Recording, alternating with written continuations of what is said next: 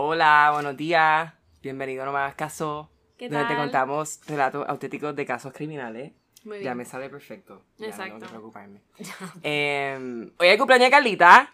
Happy birthday. Thank you. Yay. ¿Cuántos son? 27. Ay, qué beba. Todavía. Ah, tú eres 27 ya, ¿verdad? Sí, que tú eres el primero que cumple. Yo no, Claudia. Claudia es vieja, ya tiene 28 o 48 ahora. Ah, verdad que ella, es 91. Ajá. Mm, es verdad. Ujú, ujú. Em, ¿Qué más? ¡Ay! Hello. Hoy tenemos a una super special guest invitada. Random. pero- La mamá de Carlita, Blanca. ¡Ey! Hola. Saludos a todos. Y felicidades a mi hija y un beso. por el Bendito. cumpleaños. Yay. Ok, um, ¿qué era lo otro? Ah, que business get out of the way. Ajá. Eh, este episodio was brought to you by. Que no sé ni cómo decirlo en español, pero. Um, wow. Tra- traído ustedes. Ah, todo. traído ustedes por Wow Digital Marketing. We are with everything. Cualquier cosa que tengan de web, de redes sociales, influencers, eh, publicidad tradicional, publicidad digital, fucking everything, multimedia. Eh, pues, ahí está wow. Ok, ahora saliendo de eso, um, como prometí, um, este episodio se va a tratar de la segunda parte de la niña del Alcácer. Es que yo soy muy fan. Sí, este. Es que yo soy muy fan de ese caso. Um, voy aquí, no sé si gente que nos Bueno. escuche Ajá. ya habrá visto el, el documental, otros que no, traté de como que redactar todo el contenido sin spoilers. Right. Simplemente lo que voy a decir es que voy a hablar de cosas que no hablamos en la primera parte y cosas que tampoco se hablaron en el documental, at Ah, least. So, yo creo que si escuchas nuestro episodio, ves el documental y escuchas este, ya vas a tener como que Experto. a en lot of caso fucking information de este caso, que es un fucking sin fin. El Eh, documental está en Netflix, by the way. by the way, y está muy bueno. Otra cosa es, ¿qué era lo otro? Nada, que. Ah, que si no han escuchado esa primera parte, que es el número 5 de nosotros, les recomendamos que le den pausa a este, escuchen ese y luego le den play a este, naturalmente. Eh, ah, otra. Ah. espérate, espérate. Otra cosa que podemos empezar a hacer es recomendar como que cosas que tengan que ver con crimen. ¿A qué te refieres? Y es que empecé a escuchar el Oh, podcast que se llama Conf- Confronting O.J. Simpson Oh, y lo hace la hermana menor de la víctima, anda. del muchacho. Interesante. Es súper bueno porque habla gente que nunca había hablado hasta ahora, como otras víctimas. Siento que eso está pasando Gente- mucho. Están como que revisitando cosas con cosas nuevas. Sí, como gente que, hablando cosas ujú, nuevas. que nunca había hablado y como lo haces de la perspectiva de la hermana, it's heartbreaking. Me Como imagino. que yo lo escucho y lloro con cojo. Yo lloro por todo, pero no todo, no todo lo, o sea, es el único podcast que me ha hecho llorar. Ya con eso lo digo todo. ¿Cómo Anyway, se llama? Confronting O.J. Simpson. Simplemente llevan, llevan creo que tres o cuatro episodios nada más. O sea, es como que lo sacan cada miércoles. O sea, es una serie que está pasando ahora Mm. mismo.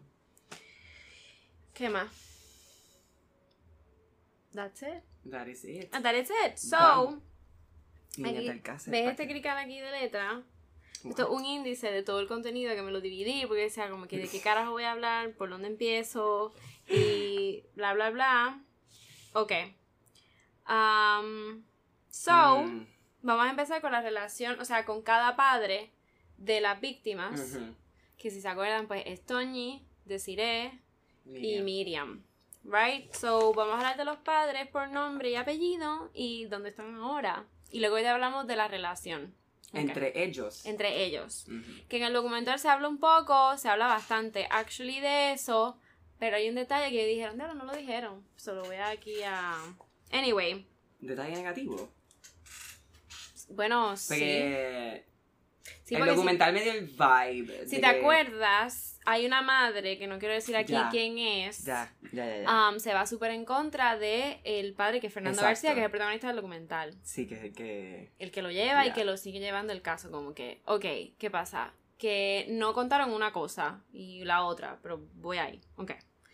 So, la- cada pariente de la víctima está Fernando García, que es el padre de Miriam, que este es el que más se conoce, like, Ajá. en la prensa y es el que siempre habló por su hija y se ocupó de eso.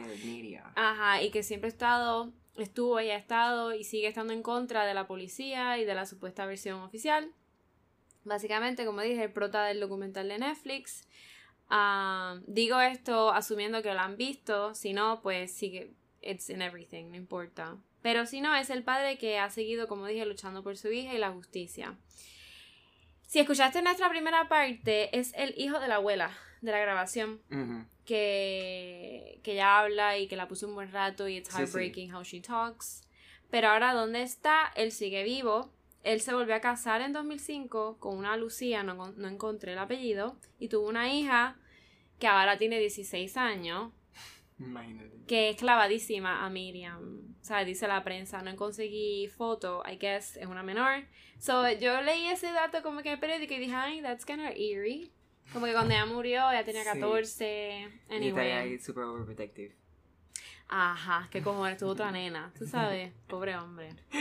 So, ahora está Matilde Iborra, que es la madre de Miriam, que esa es la ex esposa de Fernando García, y ella murió en el 98 de cáncer, o mejor dicho, de complicaciones del cáncer. No conseguí de qué tipo de cáncer, pero ella falleció en el Hospital de la Fe de Valencia a causa de un derrame pulmonar.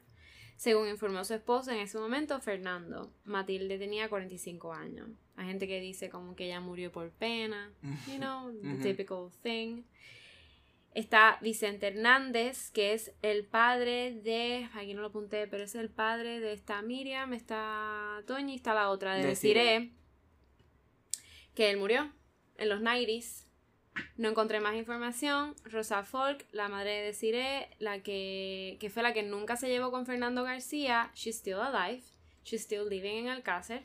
Está Fernando Gómez, que es el de Toñi, que falleció de viejo, y está Luisa Rodríguez, que también falleció. Digo, falleció, falleció, falleció, no hay más información. ¿Y por qué no hay más información? Porque eh, ellos, cuando pasa todo este Mm. caso en Everything, ellos no quisieron salir más en la prensa. Me imagino. They were like super tired of it y no querían no querían saber de nada. Se retiraron, como se podría decir, y ya, that was it. So, la relación de los padres, ok, no fue muy buena. En un principio sí, porque se apoyaban entre sí, o sea, los padres de las víctimas y ta, ta, ta, pero eh, después de una fecha, fue básicamente el resto de padres contra Fernando García. Mm. Antes de que falleciera Ma- Matilde Iborra, las madres mantenían una relación como que ellos limpiaban los nichos, dejaban flores, rezaban semanalmente, that type of stuff. Sí, sí. Pero cuando ella muere, rompimiento total. O sea, Fernando nunca tuvo esa relación. Igual los padres están como que no, yo le creo a la policía, le creo al sistema, no te puedes ir en contra. Y vamos a dejar nuestras hijas descansar. Pero Fernando Yeah. estaba como que, no, bitch. No. Entonces, otro personaje, ya pasando de los padres, hay otro personaje bien importante que yo lo mencioné, que... Sí, es que... Sí, falleció, falleció, falleció. Eh, está Juan Ignacio Blanco, Ajá. of course. Um, vale, en el documental, o sea, por lo menos en, en, en, en el media, en video y todo, sale la última aparición fue en el 2017. Y él se ve como que bastante enfermo. Y es que él um, tiene cáncer. Mm. Y... Pero él sigue vivo. Eh, hay un grupo en Facebook que es bastante activo. Te puedes meter, es público y todo. Se llama Amigos de Juan Ignacio Blanco. Y la foto, sí, la foto de, mm, de perfil y la foto de back, ¿cómo es? La del banner, Cover. el cover photo de Facebook son las tres nenas. Como que él lo mantiene así vivo y la gente ahí como que opina y comparte cosas. Um, y lo como que se puede toquear fácilmente. Y el último post fue el primero de, de junio de este año.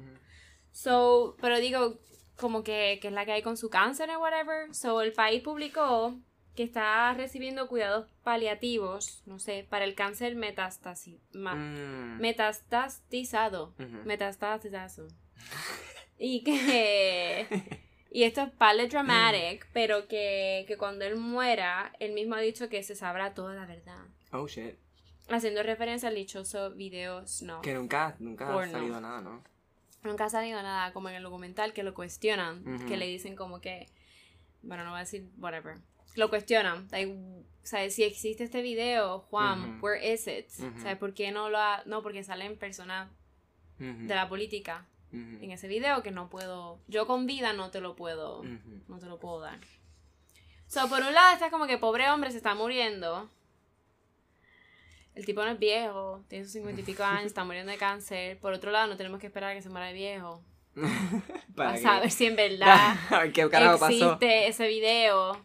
No es que yo quisiera verlo, pero es que si de verdad ese video existe y de verdad sale lo que se Sí, dice sí, en sí, ese video, I mean, Todo confirmado. ya es como que fa- finally este caso ya no va a ser ni, ni, ni como dicen, like, paran- teorías paranoicas, ni Ajá. algo Sí, más sí, ya por fin realmente ya Es, real. es- una teoría, o sea, bueno. Todo, Mucha gente lo ve como un, like... Como que un misterio en internet, eh, a todo es como que Sí, no le crean, y en el documental también lo dicen, como que habían abogados que estaban cagándose en la madre de la gente, porque como que this is not a conspiracy, this is Ujú. it, esto es un caso serio.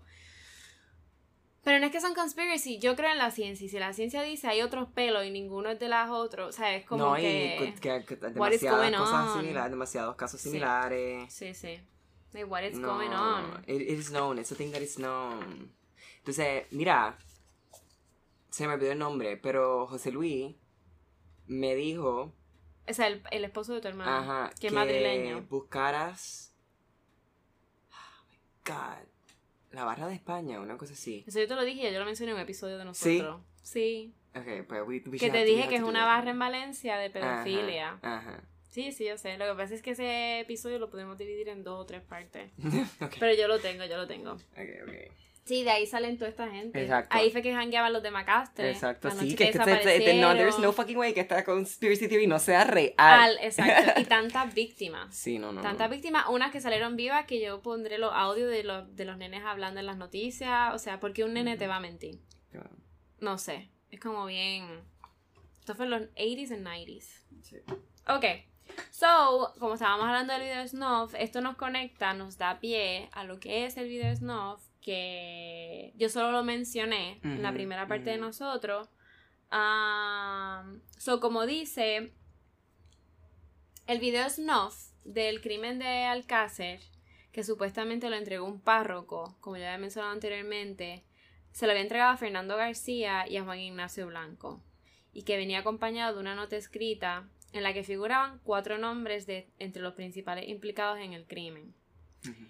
Ok, eh, en un principio, bueno, no, todavía Fernando García dice que él nunca ha visto el video, que él sabe los nombres, como yo había mencionado en el programa de Pepe Navarro, el de Esta noche cruzamos el Mississippi, eh, en enero del 29 de enero del 97, que citaron los cuatro nombres y él estaba súper seguro.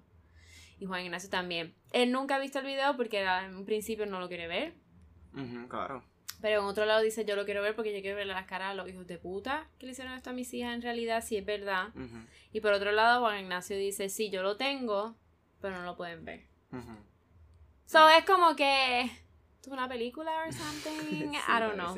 So, um, los cuatro nombres eran los siguientes, que era Alfonso Calvé, que era médico psiquiatra, ex gobernador civil de Alicante por el PSOE, que habría sido supuestamente el responsable de la trama. Alfonso Calvé, yo lo había mencionado anteriormente, que era el médico psiquiatra, en su mismo hospital, esto es un caso que voy a tratar más adelante, desapareció una muchacha. Ajá. En esa y las circunstancias fueron súper raras. Como que ella estaba súper drogada, era imposible que ella saltara una verja. Como que Mm. era súper raro. Ella no tenía realmente problemas psicológicos ni psiquiátricos, simplemente ella tenía ansiedad. Y, los y ese médico le dijo a su mamá, no, no, internala aquí porque está bien malita. Mm, Y los papás la dejan y desaparece. mm. Este mismo hombre. So, Está vivo todavía, by the way. Ok, Luis Solana Madariaga es el otro nombre que salió, que era el exdirector de RTV, o sea, de Televisión. Española, I mean, y Telefónica. At the time. Diputado del PSOE por Segovia y miembro de la comisión trilateral. I don't know. Eh, era hermano de Javier Solana, que era exdirector general de la OTAN, que es una empresa súper fucking con chavo. Big people. José Luis Bermúdez de Castro, productor de cine, residente en La Moraleja, como que es de gente de mucho dinero, que es la- la una, como dije, una zona de lujo situada en el norte de Madrid, que lo hablamos en el caso anterior, el Ujú. de esta chica a la que secuestraron. Habría sido el encargado, supuestamente, de organizar orgías sexuales sádicas y violentas para altos cargos del PSOE.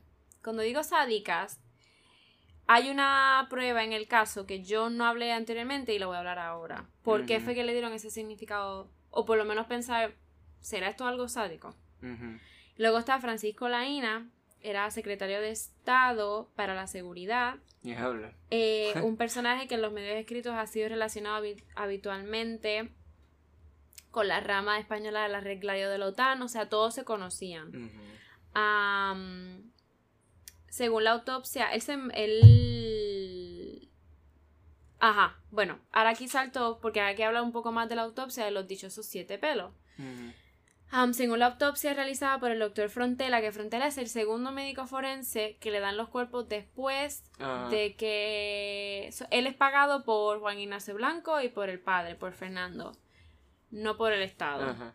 Por el Estado dijo que, que no habían otros pelos, que los pelos que habían encontrado eran los de Miguel Ricard y del Ajá. otro, ta, ta, ta.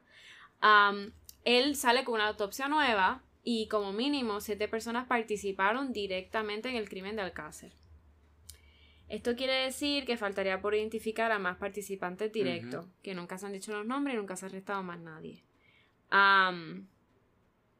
Dice, pero de la investigación se desprende que además durante los actos sádicos supuestamente contra las niñas, un buen número de personas, más de una docena, asistían como veilleurs.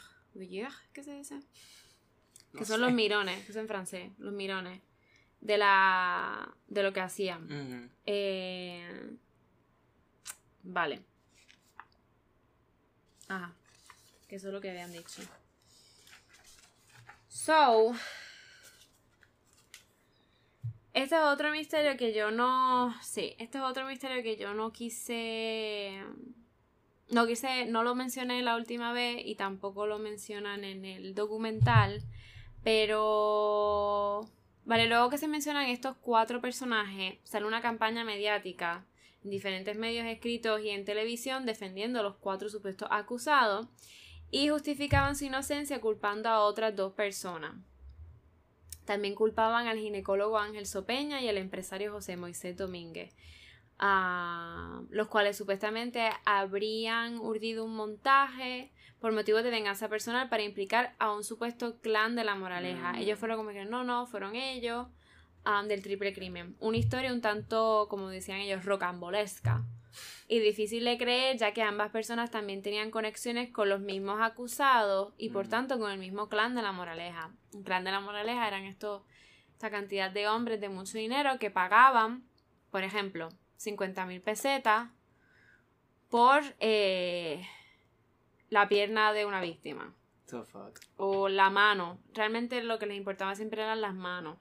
Las manos tenían mucho valor supuestamente en el su en lo que ellos creían. Yo de verdad no tengo idea, no investigué eso, por qué las manos tenían tanto valor, pero si te recuerdas, la Toñi no tenía ninguna de las dos manos y nunca se han encontrado. Mm. Punto. Eh, el 2 de mayo de 1998, el periodista Antonio Herrero, que era joven, he was okay, he was healthy, eh, apareció muerto ahogado. Mm. Eh, Lo mataron. Este presentador, este tipo, o sea, Antonio Herrero, era presentador de radio, eh, se había traído mucho y muy poderosos enemigos eh, porque él era uno de los que apoyaba a Fernando García y a Juan Ignacio Blanco diciendo, no, no, yo también estoy muy seguro de que fueron los del PSOE, estoy muy seguro que son estas personas y esto es el caso de Alcácer. Eh, y él decía, yo estoy muy seguro está el de Alcácer y está de las otras desapariciones que han pasado en Alcácer, en Valencia, en Macastre, ta, ta, ta, son servicios secretos que se especializan. Estos mismos políticos le pagan a esta gente para cometer asesinato. Puede ser asesinato seguido, puede haber un juego entre medio, puede ser sádico. Ujú. Macastre, nosotros vimos que fueron los asesinaron la misma noche, pero los cuerpos aparecen en otros lados, como que hay mucha... eh, la de las niñas aparecieron dos meses después de su muerte. Nada, que tal forma aparecieran accidentes y que de tal forma también, uff, qué casualidad, la misma noche que aparecen los cuerpos o, lo que sea, aparezca los supuestos culpables. Ujú, o sea, how, wow, Sí, how sí. the fuck it can be so fast. No, porque dejaron el ID en la tierra. No sí. me jodas. Sí, sí, sí. I mean, es como cosas que está bien. Y no me quiero tirar por el hecho de como que. De que esto es, you know, Plantado. plantado. O sea, no quiero. ¿Sabes? Porque no está, no se ha dicho, no está probado. Simplemente que, que me chirrea un cojón. Le chirrea un cojón a, a mucha gente. Sí, sí. Eh, solo aparece muerto. Luego, Pepe Navarro, que era el host de esta noche que usamos en Mississippi, fue desterrado de los medios de comunicación. Yo lo había dicho. Creo que sí. Sí, y. Y por muchos años, hasta el 2008, Ujú. no volvió a pisar un, un plato de televisión. Es que luego yo, lo, yo vi cosas que él había hecho en Telecinco, de reality shows and stuff, pero eso bullshit en la televisión. Y luego también, o sea, no volvió a hacer ningún, no ha vuelto a hacer este tipo de, de programa. En cuanto a Fernando García y Juan Ignacio Blanco fueron condenados a pagar las fuertes indem- indemnizaciones.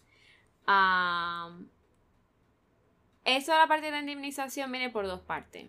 Por irse contra el sistema, por ejemplo, los multaron por... eh, fueron demandados por decir los nombres, personas de, la- de- de los de poder los demandaron por difamación en shit. Y otro fue que ellos crearon esta asociación.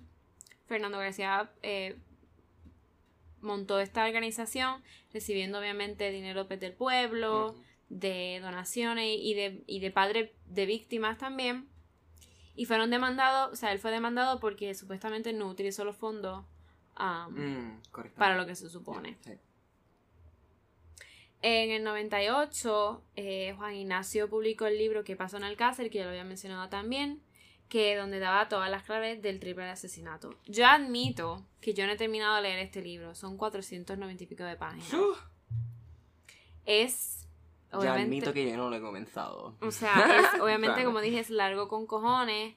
Y admito también que aburre un poco. Porque ¿Verdad no es, como no es que- una novela, no es como que it's no te just lleva a una historia. informative. It's just informative. Son papeles y papeles y papeles judiciales, papeles de ley 94.6, ta ta ta ta ta ta, Mm. ¿por qué no se encontró? O sea, es como que. No te I mean, hay que ser bien fucking fan. Fan. Definitivamente. O sea, pero yo pues lo, lo he leído así más o menos, pero llega un punto que no, no lo he vuelto a... Y luego lo tengo PDF y quién carajo me imprime esa mierda. I mean, y si leo por la computadora me aburro.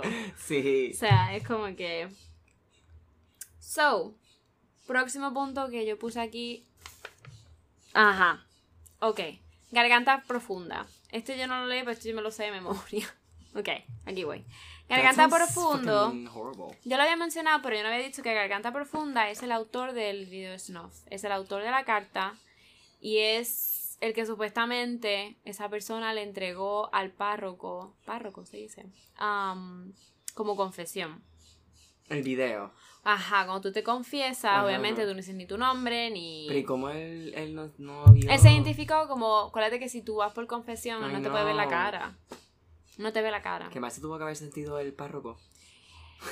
Ya, el párroco luego ha desmentido siempre que, que a él le dieron eso. Que, ah, él dice, le, no, a mí no me dieron nada. Ah, ok. que le dieron eso, que ta ta ta. am, sale en el documental también. ¿Y cómo es el autor de, de este video si todo esto realmente es hasta... Pues eso solamente lo sabe supuestamente Inferido. Ignacio Blanco. ¿Por qué él sabe esto? Es lo que yo quiero saber también. Yo también. ¿Por qué todo el él mundo, sabe esto? todo el mundo. ¿Por Quiere qué él, saber. esta persona random, sabe lo que pasó? O sea, ¿Y no por qué random, no le enseña? Pero ¿por qué? Porque si tú tienes, eh, o sea, si tú tienes literalmente el puto video, tú tienes literalmente la solución a este caso. Nene, o sea, el gobierno te va a ayudar a protegerte. For sure. I mean, a. Fernando García lo iban a matar. Normal. Y él lo dijo, él dijo, mira, a mí se me acercó un día un señor en el pueblo y me dijo, a mí me mandaron a matarte. Y yo dije que no. Normal, o sea, Tú no sabes, raro. ¿quién lo manda Pero- a matar? ¿La policía? ¿Gente de política? We don't know. El punto es que a Juan Ignacio también. si este hombre está amenazado, por lo, o sea, eh, Pero why would he go around and be saying, oh yeah, I have it, but I just can't? Como que, Porque en un principio cuando él igual. dijo, no escucha, en un principio cuando él dijo lo del video, al, si supuesta, si él se lo dieron así en esa circunstancia, o fuck it, no importa en verdad cómo se lo dieron, él, le dieron ese video y él salió diciendo, yo tengo la solución, ¿qué le hicieron? Él se cayó o lo mandaron a callar y él dijo, yo tengo el video, llegó un punto ya que él dijo, yo no puedo mostrar lo que está ahí. No, claro, sí, me imagino. So, I mean, en el, en el documental claramente le dicen, nosotros podemos ver este video. Y él se sonríe. Y él dice, lo voy a pensar. Esto fue en el 2017. Luego cuando él dice eso, no volvió a contestar entrevistas, no volvió a contestar llamadas, no volvió a contestar emails. Um, está activo en el grupo at least. So, la gente lo sigue porque es como que, cabrón, tú tienes el video. Y es como que tienes la solución. Claro, puede ser la solución, pero vamos a ver si en verdad existe y qué sale en ese video. Porque si sale gente de política, cabrón. I mean, bueno, ¿qué más da ya? O sea, ¿qué más da? La mitad de esta gente está Sí, muerta. ya- ya at this I point no, mean, ya at this point, ¿a quién carajo le importa? At this point, un cojón de españoles no saben qué carajo son las niñas del cáncer. Porque es a really old case. Que ahora Netflix lo ha revivido, sí. Y qué bueno. Pero, ¿sabes? Por- Ni de Sandra Palo. Tengo gente, amistades de allá que me decían, ¿qué carajo es Sandra Palo? Yo creo que esto es 2002, you don't even know. No. Yeah. Tampoco es que quizás son como yo. Exacto. Tú sabes. Pero lo que te quiero decir es que, no sé, who cares? Yeah. ¿Quién decía I eso? mean- Who cares? I mean, so, um, vamos con Esther Díez Martínez. Esther Díez Martínez es la, era la niña de 14 años que era la amiga de la niña del Alcácer, especialmente de Desiree. Ella vivía en la calle Virgen del Carmen con sus padres Pascasio Díez García, que le llamaban Casio, y Rosalía Martínez, y su hermana menor Ana. Eh, ok, ¿por qué estoy hablando de ella? Yo a ella, nosotros la mencionamos en el, en el, en el episodio anterior, en la primera parte. Y obviamente ella es un personaje importante en el caso porque ella iba a salir con las nenas. Sí, ella Y se fue el último- salvó, el último Donde se encontraron, exacto. Antes de la gas station. Ajá. Pero yo no quise entrar en. Ok. En el- la primera parte no quise entrar en todas estas teorías que hay de ella. Porque simplemente son preguntas. Y son cuestiones que, que tú dirás. Te lo dejan como abierto como debate. Te lo pueden dejar como para discusión. Como solamente encontré algunas fuentes, yo como que no confío en mucho. Si no hay fuentes, yo no te lo voy a decir aquí. Pero sí encontré algunas cosas de fuente y por lo menos está bien. Puede esta parte, me puedo ir un poco como que. Como que teoría, you know, paranoid shit and all that sí, sí. stuff. Pero te lo quiero contar porque también es lo que se habla de ella. Y pues, está bien. Whatever. Um, obviamente en el documental no hablan absolutamente nada de esto porque si tú no tienes prueba concreta. Y esto es Netflix, o sea, Netflix Yeah. no te va a tirar ahí un. You know, una Sí. que puede ser una mentira. Pero nada, empiezo. Esther dice eh, que Miriam, Toñi y Desiree fueron a verla a su casa porque estaba enferma. No es que estaba enferma, es como que, cabrona, te une. You know, Sí, like, sí, la iban a vamos, buscar. vamos a buscarte que como que... So, esa fue aquella tarde del día 13 de noviembre del 92, en que las tres niñas desaparecieron para siempre. Pero, ahí es que empieza todo como que, what the fuck is going on? Porque ella da cinco respuestas diferentes a cinco periódicos. ¿Por qué carajo lo hace así? Yo sabrá. We don't know. O sea, eh, no se sabe. Ella dice en un, pri- en un principio, el 20 de noviembre del 92, 92, en el sumario de la policía, dice que fue a las 8 y 20. Que las nenas pasaron a recogerla.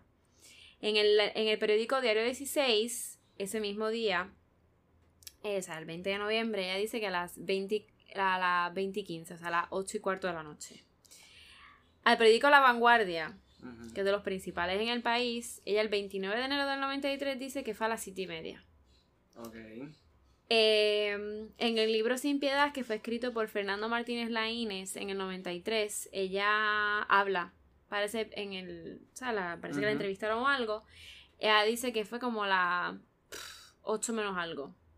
Bueno, pues entonces está bien, porque para mí no está tan mal, porque más o menos. Es que no se le olvidan esas tonterías también. Igual, como que está en el range. Pensé que me iba a decir algo como que, ah, fue a las 5. Es que espérate, que eso fue ella, pero la madre dice que fue a las 5 y 50. Eso es lo que yo tengo entendido, que fue como a las 5 y pico. Exacto, pero ella siempre dijo que era este range. Pero entonces ella dijo que a las 8, a las 20 horas, en la vista oral del juicio, porque ya fue testigo. El 28 de mayo del 97. Ujú. Que no se le puede olvidar y todo. Y re- es verdad. No, como dice, ok, ah, de 7 a 8, Sí, está sí, bien. de 7 a 8, exacto. I mean, you know. Um, so, vale, en Diario 16, luego ya llegó lo de las declaraciones de su mamá, pero déjame ir primero por aquí. En Diario 16, en el periódico, Esther declaró que di- ella, abro cita, ellas dijeron que iban a la fiesta, pero que no iban a entrar. Se iban a quedar en la puerta porque no llevaban dinero suficiente. Por eso es que, que ellas pidieron autostop. Entonces, ¿por qué declara en la vanguardia, en el periódico, que iban a ir, a, iban a ir las cuatro y que, que iban a entrar a la discoteca y que ella se libró porque estaba enferma y que eso le salvó la vida? ¿Qué hicieron supuestamente con la entrada de la discoteca de Esther? ¿Cuándo fue que se puso enferma? Déjate eso. Mío. Llegaron a comprar las entradas. ¿Qué te pasó? Nada. La uña. Sí. Mío. O pensaban comprarlas a última hora. Pues no. Ninguna tenía entrada ni, ni dinero para comprarlas. Aquí se cuestiona hasta qué punto estaba enferma Esther. Porque en el capítulo que dije, en el de Fernando Martínez, ella dice. Y luego fui a ponerme una inyección al ambulatorio. Estaba bien malita. Pero antes pasé un rato por los recreativos de SAS, que es una cafetería. Sí. Y ella ya no estaba. Entonces llegué al ambulatorio y luego al salir estaban esperándome en la calle. Es decir, que estaba enferma para ir a Coolor, pero para ir Sí. hasta el ambulatorio y para darse un paseo hasta lo- las cafeterías, los recreativos, el parque, para pasar un rato, para eso no estaba tan enferma. I mean, no sé. Otra cosa, si ella fue al ambulatorio, como dije en el periódico, ¿por qué la policía no pasó al ambulatorio a ver los récords? Mm, también. A ver los récords.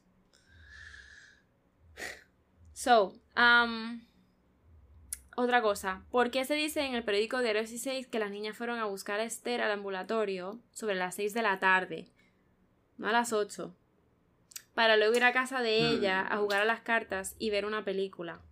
Si salieron de casa de decir a las 7 de la tarde, según nos contaba su madre. Está al lado No, de su no, casa. Sí, sí, sí, no, no da. No, co- da. No coordina. Maybe pienso que a lo mejor al ella ser la única que, I, guess, sobrevivió, entre comillas, por decirlo así. Maybe they tried to, like, No, es que no decirle a ella, mira, como que vamos a no crear, ya que el caso tiene el aura de como que qué carro está pasando, todo Ujú. lo que es hip- hipotetizado, whatever. Ujú. Maybe they just told her, mira, just like, keep quiet, Sí. di esto, di esto, que fue lo que pasó este día. Y ya, y yo creo que naturalmente, porque yo creo que si hubiese estado en esa posición, muchas de mis cosas hubiesen estado. Y más cuando era una menor y todo. mucha de mi información Sí. estaría bien. Sí. Más que tengo 13, 14 años, que yo también. im- impressionable. O sea, si un adulto o en esa situación o whatever, o la familia tiene un lawyer, me dice, mira, just. do Just this", shut up. Sí, es sí. Como que, ¿entiendes? Sí. So maybe siento que a lo mejor puede haber sido, haber sido un caso de como que ella haberlo explicado mal por tratar de estar- tener cuidado en lo que decía, Ujú, ujú. o qué sé yo. Pero hay cosas ahí que están como medio weird. Pero hay más. Mm. Según nos cuenta Juan Ignacio Blanco en su libro, que lo quitaron de la. rápido a los meses, lo sacaron de las tiendas. No, lo puedes conseguir por Script. Script se llama la página que tú das pacas y le das PDF. En el capítulo que es el primero, que es la búsqueda, en qué pasó en Alcácer, la madre de Esther, que era Rosalía. Martínez, dice que las niñas estuvieron en su domicilio el viernes hasta las 5 y 50. Y a las 5 y 50 ellas arrancaron hacia Picassent. Esta sería la sexta respuesta diferente a la pregunta tan sencilla de como que cuando las niñas pasaron por la casa de Esther. Yo también traté de buscar dónde estaba Esther hoy día. No encontré nada. Que ahí research, full. research, no encontré Pero si lo que dice el documental es cierto, esa tipa tiene que haber tenido problemitas. Yo estaría bien como que, like. Damn. Luego, mira vaya, hay quien se extraña de que el testimonio de Esther genere dudas y dice que esto no sale, o sea, esto no sale en el documental, pero ella le hacen, yo imagino porque ella estará escondida y porque ella nunca volvió a salir en la prensa en shit, ella la persiguen. La persiguen mucho la gente en el pueblo, la misma prensa, porque preguntándole por qué tú estás mintiendo directamente. Como dice aquí, ¿por qué vas cambiando los horarios? Ujú. O sea, ¿qué estás tratando de convencernos a nosotros? O si, or if you're trying, ¿hasta qué punto estás mintiendo? Am, el de las 8 de la tarde, que fue el que hasta declaró en el juicio. eh, esta parte dicen, ¿por qué ella dijo a las 8 de la tarde? Porque era el horario ideal para que hiciera conexión con los horarios del Vaz y Cano Yacer, que eran otros dos testigos que eran jovencitos, que habían dicho que las niñas de, eh, Ah, la habían visto amigos, después de salir, sí. exacto, de casa de Esther. So, maybe, maybe ella dijo esa hora para que hiciera lógica con lo de los amigos. I don't know. I mean, Por eso digo que a lo mejor le dijeron, mira, just say this so it makes sense. Que no haya nada que tapar, whatever. Pero. Igual porque la hipótesis de Coulor, la supuesta hora que la recogieron, le hicieron autostop y la dejaron en la entrada, que en verdad nunca estuvieron en la entrada, nunca estuvieron allí, esa hipótesis queda reforzada por las horas, porque ya había caído el sol, entonces todos que ya, pues ya quedan tan contentos. Entonces si ya sale a las 8 de la noche, hace lógica, porque entonces se supone que a las 8 y pico ya estuvieran en la discoteca pareja? Coulor. Exacto, la pareja. La, la que yo mencioné en el primer episodio, La- esa no la volvieron a cuestionar tampoco. Para mí eso sí es lo más raro. Porque, porque tú no vas. Ok, ok, ok. Si está kind of sort of confirmado que esta pareja fueron las que. Las montaron y las llevaron la- por lo menos a Picacent. A la gasolinera. A la gasolinera. Yo, yo hubiese metido un poco más de. Hubiese investigado más. But they didn't. Igual que la Como policía. que, igual mira, que, di- que habrán dicho, qué conversación, como que, que escuchaste, que escucharon, por, o sea, eh, porque las dejaron en la gasolinera y no, y Ujú. no en, el- en la discoteca. Ese fue, ese fue el VAS. Que ese es el, ese, es o- ese es el. Exacto. Que dice que. Que. Que las, re- las recogieron a las 8 y cuarto en Alcácer y las llevó hasta la gasolinera Mari de Picacent. Lo que evidentemente no podría haber hecho si hubiera salido de casa de Esther a las 8 y 20. Exacto. Como ella declaró en el sumario. Con la policía. So, lo que te quiere decir aquí es que no hay no, no hay break y que Cano Yasser, que fue la otra, el otro testigo, dice que la vio a unos 15 metros de dicha gasolinera a las 8 y 20 y aplicamos el mismo razonamiento. Pero saliendo a las, a las 20 horas de casa de Esther, según su declaración en la vista oral, todo cuadra.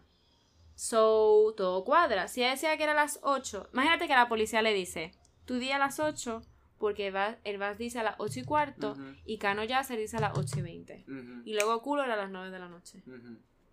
That's it. Eh, para mí, Esther es una testigo más, una víctima más. Por lo menos del sistema. O por lo menos de la policía. Sí, sí. I mean. No encontré más nada de ella, ella no ha vuelto a hablar del caso. eh, so, hasta aquí se puede quedar. Eh, so, como, habíamos- como tú dijiste, que lo puse aquí. La hipótesis que se podría decir o creer más es que alguien la convenció, la presionó o la intimidó para que cambiara su testimonio. La madre quizás como no la presionaron y quizás una vez solamente dijo a las cinco y cuarto, la policía, otra cosa. ¿Qué normalmente haría la policía? Si un testigo en la misma casa me dice a las 5 y cuarto y la otra supuestamente dice a las 8 de la noche, yo voy a investigar eso. Y yo le voy a decir, cabrona, what are you saying? Si en verdad ella estuviera mintiendo. I don't know. Y ese testimonio es que es el más importante de todos porque fue la última persona que vio a las niñas. Y no solo no se persigue a Esther, sino que se creó que es excesiva, o sea, algo excesivamente indulgente o contra ella. Esther era solo una niña cuando desaparecieron la- la- las otras. O sea que. que quizás fue súper fácil eh, presionarle y todo el rollo. Luego, cuando ya estaba más adulta, que fue ya en el juicio en el 97, Alguien comprobó si Esther tenía cita en el ambulatorio esa tarde, como dije. Alguien comprobó desde dónde se había hecho la llamada en la que alguien, presuntamente Miriam, habló con la, con la doña Matilde Iborra a las 8 de la tarde. O sea, son cosas como que... ¿Se acuerdan? Porque Miriam la llama a su madre. Y le dice, mamá, que hemos perdido el bus. Sí. Y ella dice, a tomar por culo te jodes. Nada más le dijo así, básicamente. como Como, lleguen. que lleguen como lleguen, yo te lo dije. Que no te fuera. autobús, pues. Yo te lo dije, que no te fuera. Ahora te, te jode. Y bastante que se jodió. Ok, eh, Vale, aquí puse toda una manifestación, o sea, un folio entero, un sumario de la policía de una entrevista. En verdad, mm, no me apetece leer todo esto. No. No lo voy a leer. Am, y esto es todo lo de la, el letrero de la defensa. Que nada. Que lo que dice Juan Ignacio Blanco, que fue a las 5 y 40, y ya pues dijo luego que era a las 8 de la tarde. We don't, we don't know. Ay, algo está llorando. A las 8 no fue. A las 8 no fue. Ok. De Vale. eso estamos seguros. Ok, aquí vamos a hablar de tres, los tres últimos puntos, que son los pelos de la discordia, como lo Ujú. encontré. Esto, espérate, son notes. Luego, los supuestos culpables de verdad, bueno, los que por lo menos estaban para juicio, y la cruz de Caracaba, que eso ya es lo que le da el toquecito, si era algo de Ritual. diablo Ujú. or something like that. So, los pelos de la discordia. Estos son uno de los, yo creo que el resto de todos, de uno de los sucesos que tampoco tiene explicación durante la instrucción de la investigación que llevó al juzgado número 7 en ese momento de Alcira del pueblo, que el mando era el juez José Miguel Bort Ruiz. ¿Qué? Era un juez, el juez ¿Cuál de es el nombre? José Miguel Bort. Ah, entendí Paul Ruiz y yo, what the fuck. Ah, ¿verdad que te... Y yo, no puede ser, leíste mi nombre sin querer, Carita. No, Bort. Bort Ruiz. Ok. eh, de los tres enigmas, que es como los dije, este es el primero. El más importante es este, que fue recogido y explicado en, las cuatro, en los 4.000 folios, o sea, papeles de sumario. Am, que esto tiene relación con las pruebas científicas. Son los primeros forenses que realizaron la primera, claro, la primera autopsia. Eran los que fueron pagados por el Estado y que se le hicieron la autopsia a los tres cadáveres. Encontraron supuestamente dos pelos en el is- izquierdo de Toñi, un pelo en la mano derecha de Desiree y ninguno en el cadáver de Miriam. Entonces, supuestamente, estos pelos y los cuerpos fueron enviados para su análisis al Instituto Nacional de Toxicología. En la segunda autopsia, realizada por el doctor Frontera, que fue pagado por, yo digo, por el- la gente buena, se hallaron 60 66 pelos Que no eran de ella. en total, que no eran de ella. En el cadáver de Toñi, 35 pelos. Otros 15 en el cadáver de Desiree y otros 16 pelos en el cuerpo de Miriam. Uy. Solo 29 de estos pelos tenían bulbo. Eso es un químico para poder realizar la prueba de ADN. Eh... Ajá. Eh, Según sus conclusiones, se apreciaron tres cabellos pertenecientes al sujeto de. Porque pa- hay que ir. Es como los tiempos de antes, que nada más tú puedes saber. O el tipo de. De raza, o el si es Ah, sangre, pues si es posi- B negativo. O sea, no podía saber realmente La persona. la persona. Pero bueno, que esos cabellos eran pertenecientes a un sujeto de uno en el jersey y en la ropa de Antonia, de Toñi. Cuatro cabellos del sujeto F, hallados en el jersey de Antonia, o sea, en su, su misma ropa, y el sujetador de Desiree, o sea, entre las dos. Tres pelos de pubis de Miguel Ricard, hallados en la ropa de Miriam y en la de Desiree. Un pelo de cabeza del sujeto J, hallado en la ropa de Desiree, y una cana, que esto ha sido un enigma. Carajo, tenía el pelo blanco. Viejo, loca. Ah, disgusting. Claramente bien un montón ahí. Sí, te, te pongo las fotos de los tipos, todos eran canososis. Ok, una cana de cabeza del sujeto G, hallada también en la ropa de Desire. So, ahí como que te cambia la tortilla, porque si había ADN de Ricard no hay break. No, ya. Para sí. mí no hay break. No, ya, él, él, él fue parte de. Para mí él fue parte, yo pensaba que no. Sí, al principio del primer episodio que no. pensé que no, pero maybe he was just part of the ones that were. Pero es que eran públicos. Por eso, pero maybe he just, maybe le dieron un espacio en toda la situación, pero maybe eran los que escogieron como que para hacer la cosa, you know, just like take them to where these big people are. Sí, yo, yo siempre pensé And que they ellos just, like, eran. did it with them. Yo pens, o sea, yo siempre pienso que ellos dos eran. Oh, los cogieron después. como dicen de turco, que son las personas que te, te pagan para que Ujú, recojas a ujú. Sí, alguien, they don't do the job and they just like take it back. Yeah. Um, pero es que si son pelos públicos, para mí no hay break, porque va a haber pelos públicos. No, no, no, que estoy diciendo que sí, o sea. I mean, ok, en la alfombra, ujú. la dichosa alfombra, que es un descojón también, eh, que envolvía los cadáveres de las niñas, el doctor Frontela encontró otros cuatro pelos distintos. O sea, ¿cuántos hombres habían aquí? Hmm. ¿Cuánta gente, por lo menos? En su informe afirmó estar seguro de que uno era de Antonio Anglés y otro de Miguel Ricard, los dos únicos acusados y condenados por los crímenes. Los otros dos nunca, nunca se supo de quiénes eran. Bueno, ¿Dónde están esos pelos ahora mismo? Que I mean, se supone, I don't know, en laboratorio, eso no lo guardan. I gu- guess. Como que Can en they el do something with that now? I don't know. ¿Verdad? O sea, el ADN está súper adelantada ahora, pero ¿quién paga eso? ¿El Estado? Ujú. Bicho me iba a pagar el Estado. Si fueran políticos de verdad, ¿tú crees que el Estado va a pagar eso? Mm. No. Aunque tras el análisis de todas las 29 muestras capilares, o sea, pelos, se dedujo que pertenecían a 7 personas diferentes, incluido un pelo canoso perteneciente al sujeto G, encontrado en la ropa. Hmm. Ninguno de esos pelos, añadió en el informe de 209 pe- eh, pesos, papeles, ah, redactado por Frontela, corresponde a ninguno de los sospechosos, o sea, ese resto de pelos. Ujú. Y además, hay otros tres pelos no catalogables porque... Ok, aquí está Roberto Anglés, el hermano del principal sospechoso, que es el retrasadito. No se han recibido suficientes pelos e ignoramos si entre ellos puede haber algunos canosos o albinos. Ok, lo que quiso decir ahí es que... Inconclusive, por lo menos. Porque como Roberto también era sospechoso, but they tried to pues, encontrar pruebas, Ujú. but they didn't just... No. So, um, entonces aquí es que se pone frisky. El doctor Frontela no pudo seguir examinando las muestras ya que nunca volvió a, a tener acceso a ella. Esto sucedió porque, claro, el Estado se las quitó Obvio. y las confiscó y desaparecieron. I mean, esto sucedió cuando él the la... bodies, though?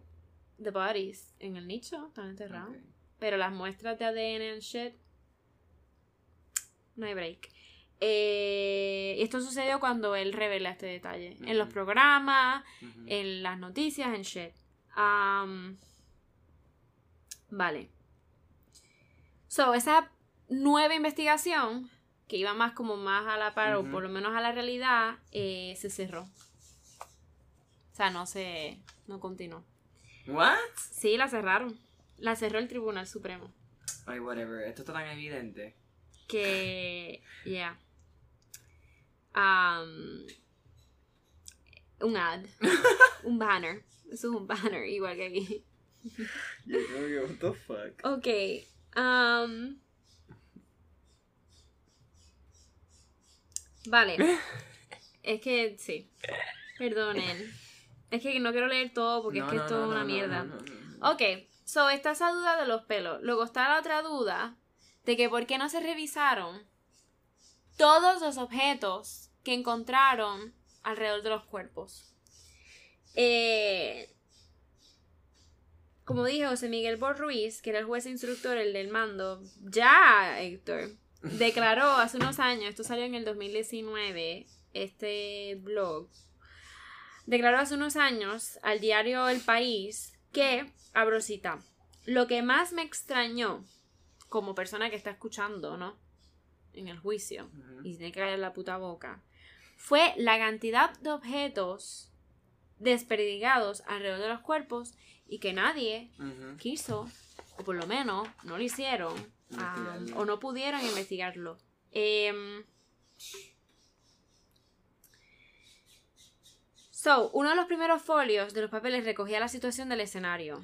Por los alrededores de- diseminados y en la superficie aparecen los siguientes efectos. Un calcetín blanco de tamaño mediano, una cazadora de tela vaquera, marca Liberto, una camiseta de algodón, de color gris con un rótulo blanco, de tamaño mediano, unos prismáticos de tamaño pequeño con funda, Ah, un guante, tres cinturones, O sea, todo esto es como que súper. Aparece asimismo fragmentado en pequeños trozos el dichoso papel que contiene Ajá. el nombre de... Esta última pista llevó directamente hasta Enrique Inglés, claro, el hermano de Antonio, un delincuente común que había quebrado una condena anterior y se convertiría en el enemigo número uno de la policía. Ta, ta, ta. Esto yo lo hablé en el pasado y no voy a volver a entrar ahí.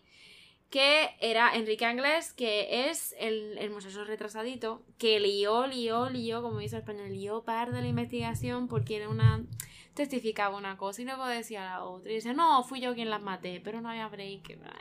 Anda, sí, ok. Y era como que, o sea, no es, no es que era ni, ni- no es que tenía un nivel bajo. El tío estaba, estaba, Sí, estaba un poco fatal. Em, me da una pena. Anyway. Porque el hermano le dice, mi hermano me amenaza, me dijo, me va a pegar un tiro si yo hablo. Decía cosas así que tú dices, tío, una persona normal no lo diría, tú sabes. No, dice, no se lo dice a Telecinco, ¿sabes? Anyway, Sí. el punto es que... Y luego en la misma televisión él decía, no, no, que fui yo. Y la gente se reía, el público, o sea, tú estás diciendo aquí en televisión española que fuiste tú quien mató a las nenas. Tan campante, tú sabes. Ujú. punto es que, ¿cómo tú vas a, a confiar las testificaciones Ujú, así? Como un testigo, es como decir un testigo que era alcohólico, drogadicto y está testificando. Es que no. No sé. Vale.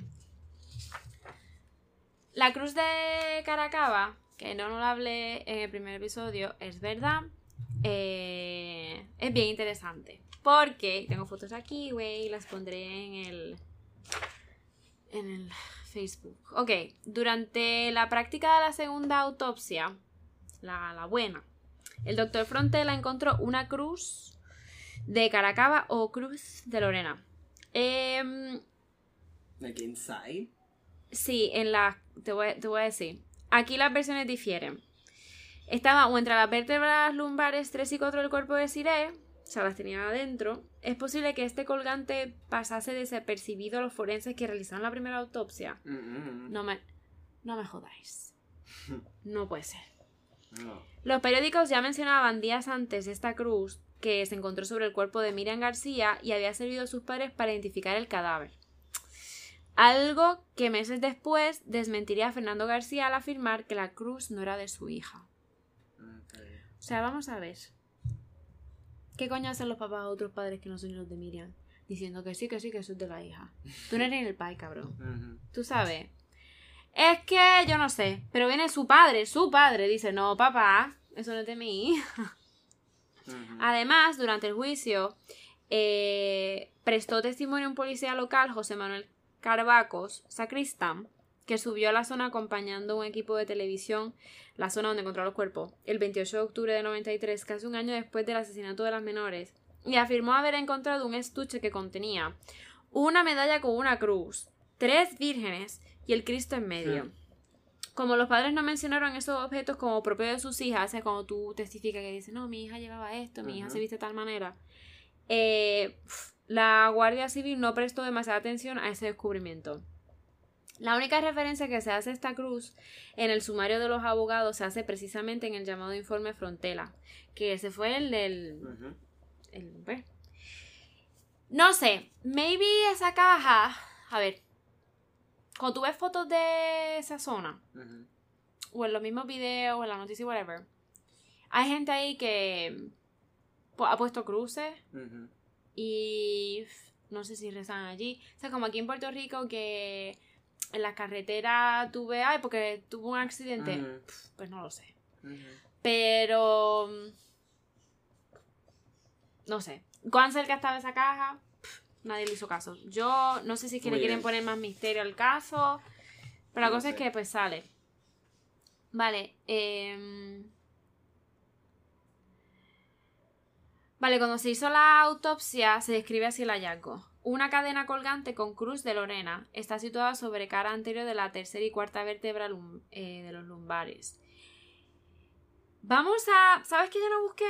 Y lo siento y lo voy a hacer ahora. Es. Real, búscate. ¿Qué es realmente una. La cruz. O sea, ¿por qué le ponen este significado de. ¿Cómo es que se llama?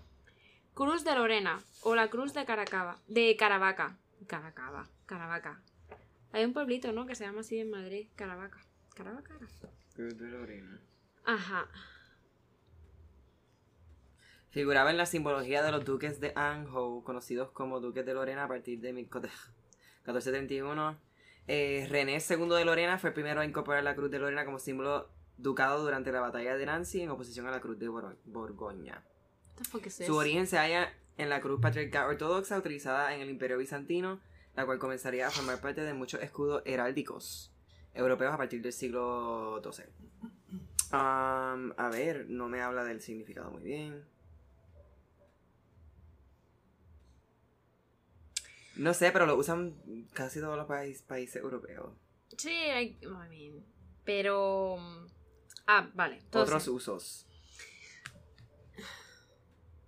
La cosa es que tampoco es como una cruz Usada doble. con una modifico- modificación dentro del satani- satanismo creado por Antón Lavey. Anda en pa' España la cruz de Lorena se usa en ofrenda de, la- de flores a la Virgen del Pilar en Zaragoza. I guess que tiene ¿Qué sus significa? usos satánicos. Oh, ok. Ok. Años más tarde, durante las sesiones del juicio y en respuesta a preguntas de la acusación particular, Frontel añadió, ahí en el transcurso de la realización de la segunda autopsia, se halló una cadena con una cruz. Claro, nosotros la hemos hallado en la columna vertebral. ¿Qué pinta una cadena con una cruz en la columna vertebral? Posiblemente nada. ¿Cómo se ha introducido? ¿Por dónde se ha introducido? ¿Por qué aparece ahí, dude? Porque cuando encuentran los cuerpos ya tenían piel todavía. De que estaban jodidos, ¿tú los viste? No. La puedes encontrar. Eh, Ok. No sale la cara ni nada, pero puedes ver los cuerpos. Habían estaban bien jodidos, unas partes ya estaban en hueso, otras partes todavía tenían la carnecita. oh, pues no lo sé, si todavía esa área tenía la carnecita, no sé, la piel, no lo sé. Vale, claro, si tú la ves aquí en la foto, Héctor, ellas la encontraron así. Cuando ellos le hacen el, la prueba también forense a esta doble cruz. porque literalmente es una doble cruz. Eh, what the fuck. Eh, la cadena estaba envuelta en sangre. Mm. Eh, I mean, it was inside her body. right, exacto. I mean, Like, there's no... Claramente fue a propósito de parte de... Entonces, ¿quién garantiza que esa cruz y esa cadena no estaban en otro lugar? O sea, si ¿Qué otro ve- lugar? Ah. Estaba, estaba dentro del cuerpo de ella, no entiendo. ¿Qué más hay que pensar? Se lo pusieron ahí a propósito. Pero no, lo que te quiero decir es de dónde sale. Pues de ellos. Lo que vi de esta cruz es que se usa mucho, pues hay gente que tiene, like, se usa mucho en, en simbolismo, pero like high up, de cosas De brujo. ¿eh? royal, en, en, Sí. en de, de, de, de, de, you know, de posiciones altas y qué sé yo. Sí. Imagínate del siglo XII. so- O sea, principio de. It just, no sé. Pero. It just makes sense, everything, todo esto de, de, de esos Pero claro, claro, por- los años pasan, los siglos pasan y cada cosa te cambia su significado Ah, o no, sí, simplemente sí, lo claro. pierde. Bueno, como tú dijiste, que llegó una persona ahí que la empezó a utilizar como símbolo de satanismo. Entonces, dice, si se hubiesen hecho radiografías desde el primer momento, se hubiese sabido cuál era la localización exacta de ese elemento que pudiera o no pudiera ser de interés criminalístico. Eso es otra cuestión. A ver. Si esa cruz aparece en el cuer- cuerpo de mi hija, Y luego él dice, mi hija no tenía ese tipo de cruz, ni, ni, ni leía satanismo, ni nada. O sea, eh, mi hija no... Pues bueno. Y aparece en la fosa, o sea, estaba dentro, no hay break. O sea, no es que quizá alguien la dejó por ahí Sí, no, sí. y ha- hacían rituales en esa, en la caseta esa que estaba en, en la punta de la puñeta. We don't know. Pero estaba allí dentro, o sea, no hay break. Eh, entonces, Anglés, el fugitivo más buscado, que yo mencioné en la primera parte, que él era el más buscado, que yo dije, bueno, la policía lo mató, ta, ta, ta. Yo, en la primera parte, no me atreví a decir esta segunda teoría, um, porque no hay pruebas. Sí hay pruebas de un documento que también el autor fue Garganta Profunda, pueden encontrarlo en la web, y fue una conversación que tuvo este periodista, que le tapan el nombre, y este policía que ya estaba retirado. Un superintendente, ya estaba retirado, pero que sabía mucho. Entonces él le preguntó directamente que pasó con niñas del Cáceres. Le dice, bueno, esto fue tal político, tal nombre, los nombres que mencioné anteriormente. Y Cangles, eh, que está en Suiza. Y lo más heavy, lo más gore de esto es que él está en Suiza, pero que desde un principio recibe mm, una pensión Mm, que se la manda el Estado de los taxes de los ciudadanos españoles.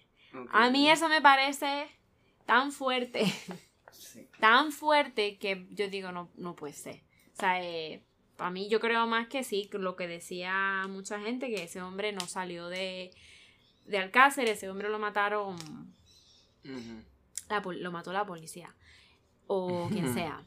Para que, ¿por qué? Porque se dieron cuenta quizás que iba a crear más problemas si se quedaba vivo. Hablar- él era ya un delincuente de verdad, o sea que que quizás iba a hablar mierda, uno no sabe. Am, y luego que el 29 de noviembre de 2013, como había dicho, So 90s. por la doctrina, este era guapo, fíjate. So, Tuve look at the video, hair. deja que vea los videos, ¿viste los videos en el documental? Sí. que él sale y todo, era alto. Pero la vez que la arrestaron, antes de este revolú de, de las niñas del caso, era porque le pegaba a la novia y qué sé yo. Y es como que, this dude is a fucking psycho, but he's so handsome. Gente, no es que me guste este flow, es que pues era... Ok, el 29 de noviembre de 2013, al ser revocada la doctrina Parot, Ajá. Ricard fue puesto en libertad, que fue el que arrestaron y el que fue el único que pasó por el juicio, el pobre hombre. Y que él fue en el juicio que dice que sí, que se lo metían por el culo y todo. Que yo pues me quedaba en shock, estaba como que chuquez. Y luego se me quitó un poco la culpa en la primera parte que yo lo dije así y yo me quedé como que anda por carajo, esto está bien fuerte. Pero si Netflix lo puso, pues no estoy tan mal. Anyway, eh, I guess. Fue puesto en libertad tras permanecer 20 años en prisión. Se fue a vivir a Francia, huyendo de la notoriedad y las cámaras de televisión y permanece en paradero desconocido. Él tiene una hija. Él cuando, cuando lo cogieron con esto del cáncer, la nena tenía un año solo. Anda. La niña nunca lo, ¿Lo conoció? no, no lo conoce ni nada. Entonces, em, pues ya está. Esto realmente ya. O sea, no hay. Ya lo que falta aquí es que si tú, como persona, si de verdad te interesa esta pendeja, si te quieres leer el libro de Juan Ignacio que- Blanco, es que ya, eso es lo que queda. Ya no hay más nada. Luego de que te veas el documental y toda la mierda, y luego ya es que no hay más nada. Y que en el grupo de Facebook voy a poner un montón de fotos que no, que no puse ni en el documental salen. No voy a poner los cuerpos de las nenas. No, no, no, no. Voy a poner, sí, pero sí voy a poner la cruz. Sí, sí, pero eso se puede. Eso se puede. Pero vete las nenas porque tú no las has visto. Ajá. Velas ahora. No. Velas ahora y lo grabamos aquí. Ay, Dios. Yo soy muy macabra. Dale. No salen las caras, mami las vio. ¿Verdad, mami? Oh, lordy, qué nasty. What the fuck? Ay. Oh, no. Mira, este es el reloj que deciré.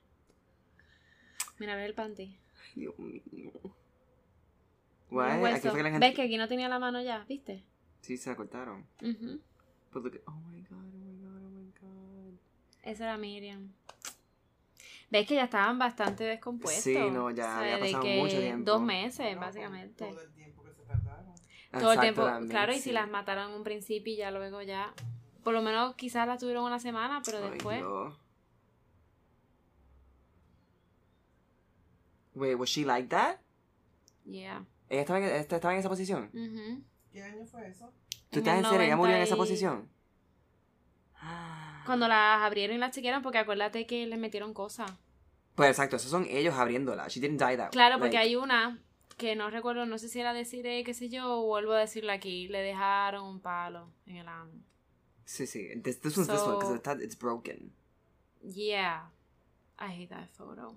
Sí, está bien fuerte. Estaban así. Ajá, en la fosa. Jesus Christ. Vestidita, como habían salido a la noche del jangueo. Ver esta foto fucked me up. I mean, yeah. This is so bad. Esta es la que está ahora mismo en Valencia. La figura. Es, esta es parte de eso. Sí, esa es, la, para mí la más guapa era... No, ese es de Cire. Ese es de Cire. Yeah. Ok. pues esa es otra cosa. ¿Qué caso le te consigue esas fotos tan heavy en internet y dónde está el video? ¿Y Pues no hay video, pues no hay video. Crazy. Mira, si ese hombre se muere, y mira, yo le creeré realmente, en realidad. A mí yo le creo, porque lo del libro y yo lo, yo pienso que es legit, tú sabes. Él perdió su trabajo, su carrera, él se desvivió por esa nena, basically. Yeah. Like, why would you risk so much? Tú sabes, por una mentira. O con una mentira. Yo no sé, hay demasiados factores que. It's just weird. Hay mucha gente involucrada. Sí. Hay como I que. mean, no sé. It's just, No no, sé. sé. esperar a que él se muera. a ver si cambia algo, o si no, este va a ser pues el misterio eterno. Este será el misterio eterno y también el misterio eterno del que dijo el marido de tu hermana. ujú, de la barra. Que ese, ese, vaya tela, eso hay casos ahí. O sea, yo, lo, yo pues lo voy a dividir porque es too Sí. Así que nada, ese es. Ah, otra cosa que les recomiendo para que vean, pues Paquita Salas. Hello, no la he terminado. Qué yo como por el buena, tercer episodio. Pero qué buena está la tercera temporada. Me gusta más, me buena, gustó más que la buena. segunda. Ay, pero ¿sabes qué? ¿Qué ahí? Paquita es como, en verdad, es like an emotional show. Sí, yo lloro y todo. Sí, porque es drama y Ay. peleas tan cómicas. Sí, sí. O sea-. No lo quiero terminar tan rápido. Ya terminé ayer mismo. No. Pero este tiene seis episodios, los otros tienen cinco. Por eso y, ya estoy terminando. y acaban súper chulo. Terminan con ¡Cállate! No, como una canción de Zetangana. Ah, yo no, no es que él sale, ojalá. Pensé que me ibas a decir el spoiler del final. Te iba a No, matar. no, no, sino que terminan con música de Zetangana y yo, oh, this is my jam. Pero igual, ¿qué era lo otro? Ah, que a Rosalía le dicen Rosenda. Ella le dice Rosenda. Rosenda, sí. Tú sabes que ella es como que el twip. O sea, Gente, en verdad la re súper recomiendo. Sí. No digo que es muy madrileña, que quizás pues te pierdes un poquito. Algunos chistecitos, sí. Pero, no, Pero está bien. está bien buena. Está bien buena. Pues. That's it. Les recomendamos que si no han escuchado de nuevo el episodio de Cáceres, escuchen el episodio de Cáceres. Sí, este, este, no- 5. este no lo van a entender, en verdad. Um, y ver el documental o no sé, cualquiera de los dos. Después de haber, haber visto cualquiera de los dos, puedes escuchar este episodio. Literal. Um, pues nada, Galita, gracias por ese esa Ya, ya no quiero volver a hablar de Daniel del Cáceres. Yo creo que ya hemos terminado, a menos que se resuelva o pase algo nuevo. I'm done, I'm done. Exacto, a menos que salga algo Eh, nuevo y yo lo voy a hablar. Y igual, cuando mencioné obviamente los otros casos de Valencia, esos misterios de Valencia y whatever, pues siempre regresan a del Cáceres. Fucking Valencia. Porque es el más famoso naturalmente, pero... Ajá, Mm. Héctor. anyway, that's it, ya tengo hambre. Mami, ya tengo hambre. Bueno, pues sí, Carlita, happy birthday. Mira que fuimos a Go Fresh y hemos comido un bowl, pero era de quinoa. Eso no tiene igual que el arroz blanco. Pues estaba bien bueno porque pues pedí el atún, everything, seaweed salad. carro mayo. de ese lugar. Sí, pero nosotros nos bajamos, genial. ¿verdad? Y mami pidió lo encanta. mismo, pero me pidió el salmón. Anuncio no pagado Go Fresh. El punto es que, ¿qué hora es? Ah, pues pero ya pasó como una hora y media. No. O dos horas de que comieron. No, porque fuimos antes de, de San Juan. O sea, han pasado como Ah, tres horas. Ah, bueno, pues y está bien. ya tengo hambre. Yo Pero sabes que fue pura proteína. So no era carbohidrato. Está bien. Ah, que by the way, ¿te acuerdas el hungry and shit? Pues le hablé al que me está entrenando, Eduardo, y me dice, Carla, eso es que te falta algo. Like, algo. Una vitamina, something. No puede ser que te ponga. O sea, eso no. Obviamente, cuando a la gente le pasa eso, es que le está faltando. Sí, el sí, cuerpo ahí le está hace diciendo falta algo. algo. So me dijo, no sé, en verdad cómete un poquito de carbohidrato. I mean. También se necesita. So de comí pasta cuando. y esas cosas. Pero. Daja. Daja. Pues Siento que como que le estoy dando a la gente de mi, mi, mi ciclo de ejercicio aquí, mi serie de mi nueva etapa. No somos un lifestyle blog. blog Literal. podcast. Podcast. Este, bueno, pues nada, este, wow, estoy hasta agotado y todo. Estas Alcácer siempre me chupan todo. Después que viste las fotos estas. Sí, las fotos. Si quieren, no sé, les exhorto que las vean, en verdad están bien impactantes. Están bien intensas. So, si, no Intensas. es, si, si no eres ese tipo de persona, no lo haga. Yo estoy aquí como un poco así ya. Está mareado. Realmente me cambió el mood y todo. Sí, está mareado, está molesto. Pues nada, este, nos vemos la semana que viene. Bye. Este, espérate, no, el Patreon, mi gente, hay un Ah, episodio sí. nuevo en el Patreon. Ah, sí. Exclusivo para que lo escuchen. Vayan, patreon.com slash no me hagas caso. Tú lo ruegas como si tú fueras pobre, cabrón. O sea, no pasa nada, mi gente. We just, pues, si podemos recibir dinero de esto, pues mira, mejores. Tú sabes, pues nos están pagando por algo que nos gusta hacer, un hobby. ¿Desde cuándo, cuándo a ti te pagan un hobby? Yo no sé, loca. es que. Este. Ya ni sé lo que quiero decir. Patreon, Instagram, ah, NMH. Caso, Facebook, No Más Caso Podcast, ahí los videos, fotos, follow, subscribe, iTunes, Spotify. Ah, bye.